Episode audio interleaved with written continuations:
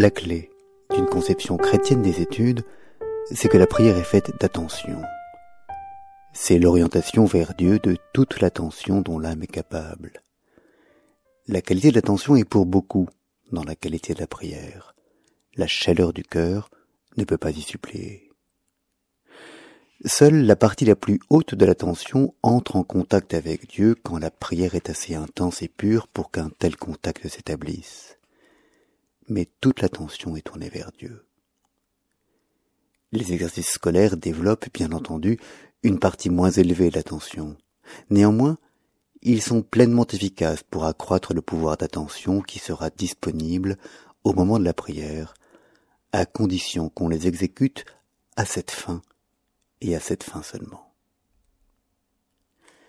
Bien qu'aujourd'hui on semble l'ignorer, la formation de la faculté d'attention est le but véritable et presque l'unique intérêt des études. La plupart des exercices scolaires ont aussi un certain intérêt intrinsèque, mais cet intérêt est secondaire. Tous les exercices qui font vraiment appel au pouvoir d'attention sont intéressants au même titre et presque également. Les lycéens, les étudiants qui aiment Dieu ne devraient jamais dire moi j'aime les mathématiques, moi j'aime le français, moi j'aime le grec. Ils doivent apprendre à aimer tout cela parce que tout cela fait croître cette attention qui, orientée vers Dieu, est la substance même de la prière. N'avoir ni don, ni goût naturel pour la géométrie n'empêche pas la recherche d'un problème ou l'étude d'une démonstration de développer l'attention. C'est presque le contraire. C'est presque une circonstance favorable. Même, il importe peu qu'on réussisse à trouver la solution ou à saisir la démonstration, quoi qu'il faille vraiment s'efforcer d'y réussir. Jamais, en aucun cas, aucun effort d'attention véritable n'est perdu. Toujours, il est pleinement efficace spirituellement, et par suite aussi, par surcroît, sur le plan inférieur de l'intelligence, car toute lumière spirituelle éclaire l'intelligence.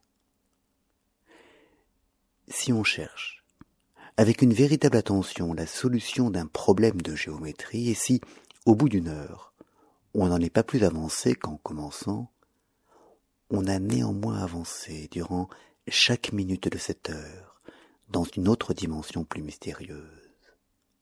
Sans qu'on le sente, sans qu'on le sache, cet effort en apparence stérile et sans fruit a mis plus de lumière dans l'âme. Le fruit se retrouvera un jour, plus tard, dans la prière. Il se retrouvera sans doute aussi par surcroît dans un domaine quelconque de l'intelligence, peut-être tout à fait étranger à la mathématique. Peut-être un jour, celui qui a donné cet effort inefficace sera-t-il capable de saisir plus directement à cause de cet effort, la beauté d'un verre de racine. Mais que le fruit de cet effort doive se retrouver dans la prière, cela est certain, cela ne fait aucun doute. Les certitudes de cette espèce sont expérimentales. Mais si l'on n'y croit pas avant de les avoir éprouvées, si du moins on ne se conduit pas comme si l'on y croyait, on ne fera jamais l'expérience qui donne accès à de telles certitudes. Il y a là une espèce de contradiction. Il en est ainsi, à partir d'un certain niveau, pour toutes les connaissances utiles au progrès spirituel. Si on ne les adopte pas comme règles de conduite avant de les avoir vérifiées, si on n'y reste pas attaché pendant longtemps seulement par la foi, une foi d'abord ténébreuse et sans lumière, on ne les transformera jamais en certitude. La foi est la condition indispensable.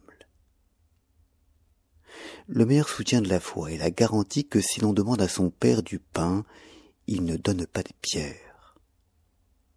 En dehors même de toute croyance religieuse explicite, toutes les fois qu'un être humain accomplit un effort d'attention avec le seul désir de devenir plus apte à saisir la vérité, il acquiert cette aptitude plus grande, même si son effort n'a produit aucun fruit visible. Un conte esquimau explique ainsi l'origine de la lumière. Le corbeau, qui, dans la nuit éternelle, ne pouvait pas trouver de nourriture, désira la lumière, et la terre s'éclaira. S'il y a vraiment désir, si l'objet du désir est vraiment la lumière, le désir de lumière produit la lumière. Il y a vraiment désir quand il y a effort d'attention. C'est vraiment la lumière qui est désirée si tout autre mobile est absent. Quand même les efforts d'attention resteraient en apparence stériles pendant des années. Un jour, une lumière, exactement proportionnelle à ces efforts, inondera l'âme. Chaque effort ajoute un peu d'or à un trésor que rien au monde ne peut ravir. Les efforts inutiles accomplis par le curé d'Ars pendant de longues et douloureuses années pour apprendre le latin ont porté tous leurs fruits dans le discernement merveilleux par lequel il apercevait l'âme même des pénitents derrière leurs paroles et même derrière leur silence. Il faut donc étudier sans aucun désir d'obtenir de bonnes notes, de réussir aux examens, d'obtenir aucun résultat scolaire, sans aucun égard au goût ni aux aptitudes naturelles, en s'appliquant pareillement à tous les exercices, dans la pensée qu'ils servent tous à former cette attention qui est la substance de la prière. Au moment où on s'applique à un exercice, il faut vouloir l'accomplir correctement, parce que cette volonté est indispensable pour qu'il y ait vraiment effort. Mais, à travers ce but immédiat, l'intention profonde doit être dirigée uniquement vers l'accroissement du pouvoir d'attention en vue de la prière, comme lorsqu'on écrit, on dessine la forme des lettres sur le papier, non pas en vue de cette forme, mais en vue de l'idée à exprimer. Mettre dans les études cette attention seule, à l'exclusion de tout autre, est la première condition de leur bon usage spirituel. La seconde condition est de s'astreindre rigoureusement à regarder en face, à contempler avec attention pendant longtemps chaque exercice scolaire manqué, dans toute la laideur de sa médiocrité, sans se chercher aucune excuse, sans négliger aucune faute, ni aucune correction du professeur, et en essayant de remonter à l'origine de chaque faute. L'attention est grande de faire le contraire, de glisser sur l'exercice corrigé s'il est mauvais un regard oblique, et de le cacher aussitôt. Presque tous font presque toujours ainsi. Il faut refuser cette tentation. Incidemment et par surcroît, rien n'est plus nécessaire au succès scolaire car on travaille sans beaucoup progresser, quelque effort que l'on fasse, quand on répugne à accorder son attention aux fautes commises et aux corrections des professeurs. Surtout, la vertu d'humilité, trésor infiniment plus précieux que tout progrès scolaire peut être acquis ainsi.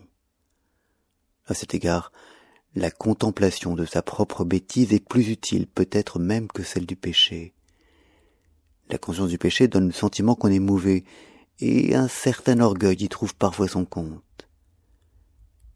Quand on se contraint, par violence, à fixer le regard des yeux et celui de l'âme sur un exercice scolaire bêtement manqué, on sent, avec une évidence irrésistible, qu'on est quelque chose de médiocre. Il n'y a pas de connaissance plus désirable. Si l'on parvient à connaître cette vérité avec toute l'âme, on est établi solidement dans la véritable voie. Si ces deux conditions sont parfaitement bien remplies, les études scolaires sont sans doute un chemin vers la sainteté aussi bon que tout autre.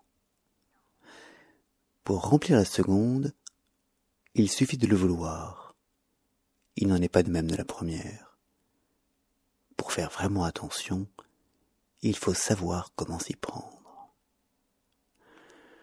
Le plus souvent, on confond avec l'attention une espèce d'effort musculaire. Si on dit à des élèves maintenant vous allez faire attention, on les voit froncer les sourcils, retenir la respiration, contracter les muscles. Si, après deux minutes, on leur demande à quoi ils font attention, ils ne peuvent pas répondre. Ils n'ont fait attention à rien. Ils n'ont pas fait attention, ils ont contracté leurs muscles. On dépense souvent ce genre d'efforts musculaires dans les études. Comme il finit par fatiguer, on a l'impression qu'on a travaillé c'est une illusion. La fatigue n'a aucun rapport avec le travail. Le travail est l'effort utile, qu'il soit fatigant ou non. Cette espèce d'effort musculaire, dont l'étude est tout à fait stérile, même accomplie avec une bonne intention. Cette bonne intention est alors de celles qui pavent l'enfer. Des études ainsi menées peuvent quelquefois être bonnes scolairement, du point de vue des notes et des examens, mais c'est malgré l'effort et grâce au don naturel, et de telles études sont toujours inutiles. La volonté, celle qui au besoin fait serrer les dents et supporter la souffrance, est l'arme principale de l'apprenti dans le travail manuel. Mais, contrairement à ce que l'on croit d'ordinaire, elle n'a presque aucune place dans l'étude. L'intelligence ne peut être menée que par le désir. Pour qu'il y ait désir, il faut qu'il y ait plaisir et joie. L'intelligence ne grandit et ne porte de fruits que dans la joie. La joie d'apprendre est aussi indispensable aux études que la respiration au coureur. Là où elle est absente, il n'y a pas d'étudiants, mais de pauvres caricatures d'apprentis qui, au bout de leur apprentissage, n'auront même pas de métier.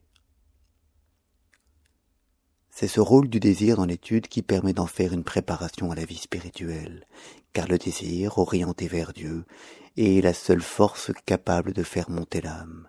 Ou plutôt, c'est Dieu seul qui vient saisir l'âme et la lève, mais le désir seul oblige Dieu à descendre. Il ne vient qu'à ceux qui lui demandent de venir, et ceux qui demandent souvent, longtemps, ardemment, il ne peut pas s'empêcher de descendre vers eux. L'attention est un effort. Le plus grand des efforts peut-être, mais c'est un effort négatif. Par lui-même, il ne comporte pas la fatigue. Quand la fatigue se fait sentir, l'attention n'est presque plus possible, à moins qu'on ne soit déjà bien exercé. Il vaut mieux alors s'abandonner, chercher une détente, puis un peu plus tard recommencer, se déprendre et se reprendre comme on inspire et expire. Vingt minutes d'attention intense et sans fatigue valent infiniment mieux que trois heures de cette application au sourcil froncé qui fait dire avec le sentiment du devoir accompli j'ai bien travaillé. Mais, malgré l'apparence, c'est aussi beaucoup plus difficile il y a quelque chose dans notre âme qui répugne à la véritable attention beaucoup plus violemment que la chair ne répugne à la fatigue. Ce quelque chose est beaucoup plus proche du mal que la chair. C'est pourquoi, toutes les fois qu'on fait vraiment attention, on détruit du mal en soi. Si on fait attention avec cette intention, un quart d'heure d'attention vaut beaucoup de bonnes heures. L'attention consiste à suspendre sa pensée, à la laisser disponible, vide et pénétrable à l'objet, à maintenir en soi-même, à proximité de la pensée, mais à un niveau inférieur et sans contact avec elle, les diverses connaissances acquises qu'on est forcé d'utiliser. La pensée doit être à toutes les pensées particulières et déjà formées, comme un homme sur une montagne qui, regardant devant lui, aperçoit en même temps sous lui, mais sans les regarder, beaucoup de forêts et de plaines. Et surtout, la pensée doit être vide, en attente, ne rien chercher, mais être prête à recevoir dans sa vérité nue l'objet qui va y pénétrer. Tous les contresens dans les versions, toutes les absurdités dans les solutions de problèmes de géométrie, toutes les gaucheries du style et toutes les défectuosités de l'enchaînement des idées dans les devoirs de français, tout cela vient de ce que la pensée s'est précipitée hâtivement sur quelque chose et, étant ainsi prématurément remplie, n'a plus été disponible pour la vérité. La cause est toujours qu'on a voulu être actif, on a voulu chercher, on peut vérifier cela à chaque fois, pour chaque faute, si l'on remonte à la racine. Il n'y a pas de meilleur exercice que cette vérification. Car cette vérité et de celles auxquelles on ne peut croire qu'en les éprouvant cent et mille fois. Il en est ainsi de toutes les vérités essentielles. Les biens les plus précieux ne doivent pas être cherchés, mais attendus. Car l'homme ne peut pas les trouver par ses propres forces, et s'il se met à leur recherche, il trouvera à la place des faux biens dont il ne saura pas discerner la fausseté.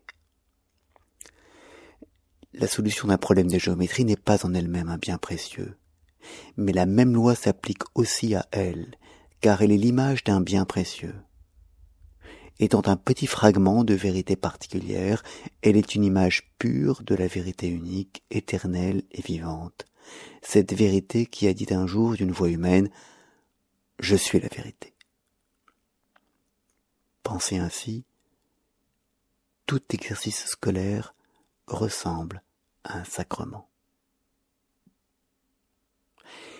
Il y a, pour chaque exercice scolaire, une manière spécifique d'attendre la vérité avec désir et sans se permettre de la chercher. Une manière de faire attention aux données d'un problème de géométrie sans en chercher la solution, aux mots d'un texte latin ou grec sans en chercher le sens, d'attendre, quand on écrit, que le mot juste vienne de lui-même se placer sous la plume en repoussant seulement les mots insuffisants. Le premier devoir envers les écoliers et les étudiants est de leur faire connaître cette méthode, non pas seulement en général, mais dans la forme particulière qui se rapporte à chaque exercice. C'est le devoir non seulement de leurs professeurs, mais aussi de leur guide spirituel. Et ceux-ci doivent en plus mettre en pleine lumière, dans une lumière éclatante, l'analogie entre l'attitude de l'intelligence dans chacun de ces exercices et la situation de l'âme qui, la lampe bien garnie d'huile, attend son époux avec confiance et désir.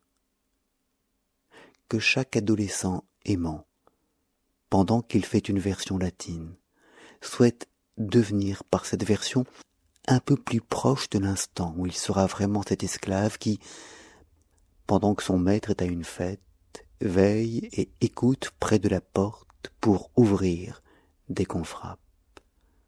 Le maître alors installe l'esclave à table et lui sert lui-même à manger.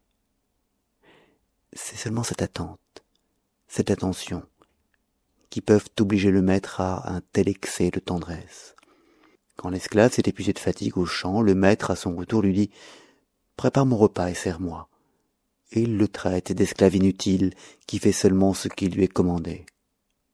Certes, il faut faire, dans le domaine de l'action, tout ce qui est commandé, au prix de n'importe quel degré d'effort, de fatigue et de souffrance, car celui qui désobéit n'aime pas. Mais, après cela, on n'est qu'un esclave inutile.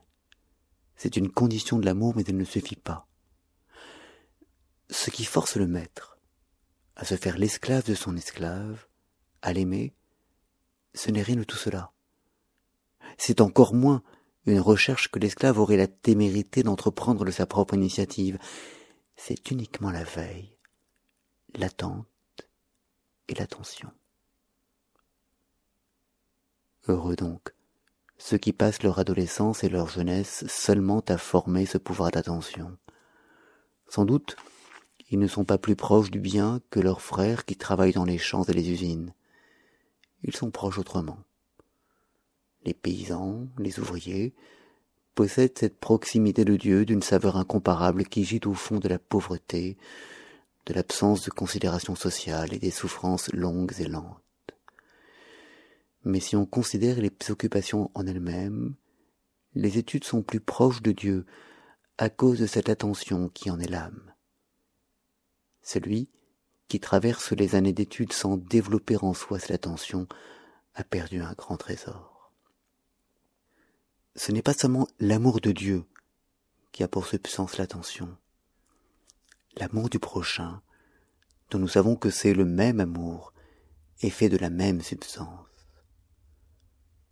Les malheureux n'ont pas besoin d'autre chose en ce monde que d'hommes capables de faire attention à eux. La capacité de faire attention à un malheureux est chose très rare, très difficile. C'est presque un miracle. C'est un miracle. Presque tous ceux qui croient avoir cette capacité ne l'ont pas. La chaleur, l'élan du cœur, la pitié n'y suffisent pas.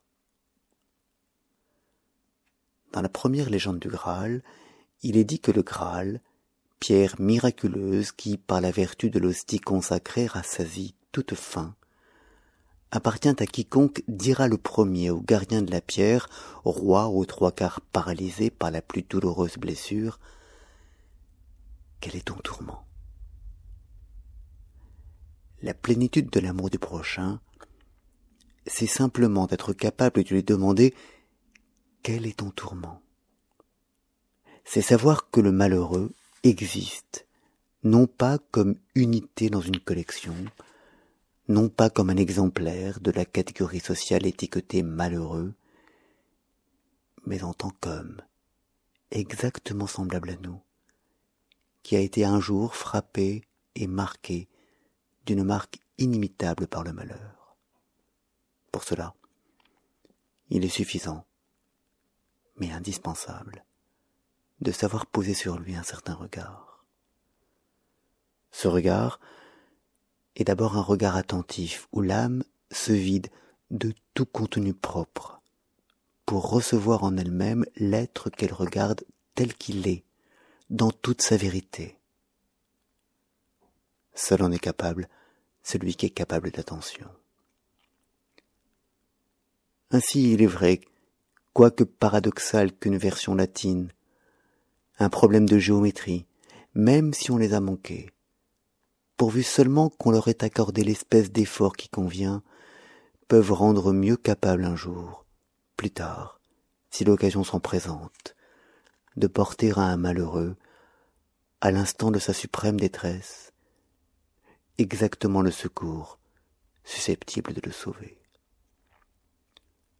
Pour un adolescent capable de saisir cette vérité, et assez généreux pour désirer ce fruit de préférence à tout autre, les études auraient la plénitude de leur efficacité spirituelle en dehors même de toute croyance religieuse. Les études scolaires sont un de ces champs qui enferment une perle pour laquelle cela vaut la peine de vendre tous ses biens, sans rien garder à soi, afin de pouvoir l'acheter.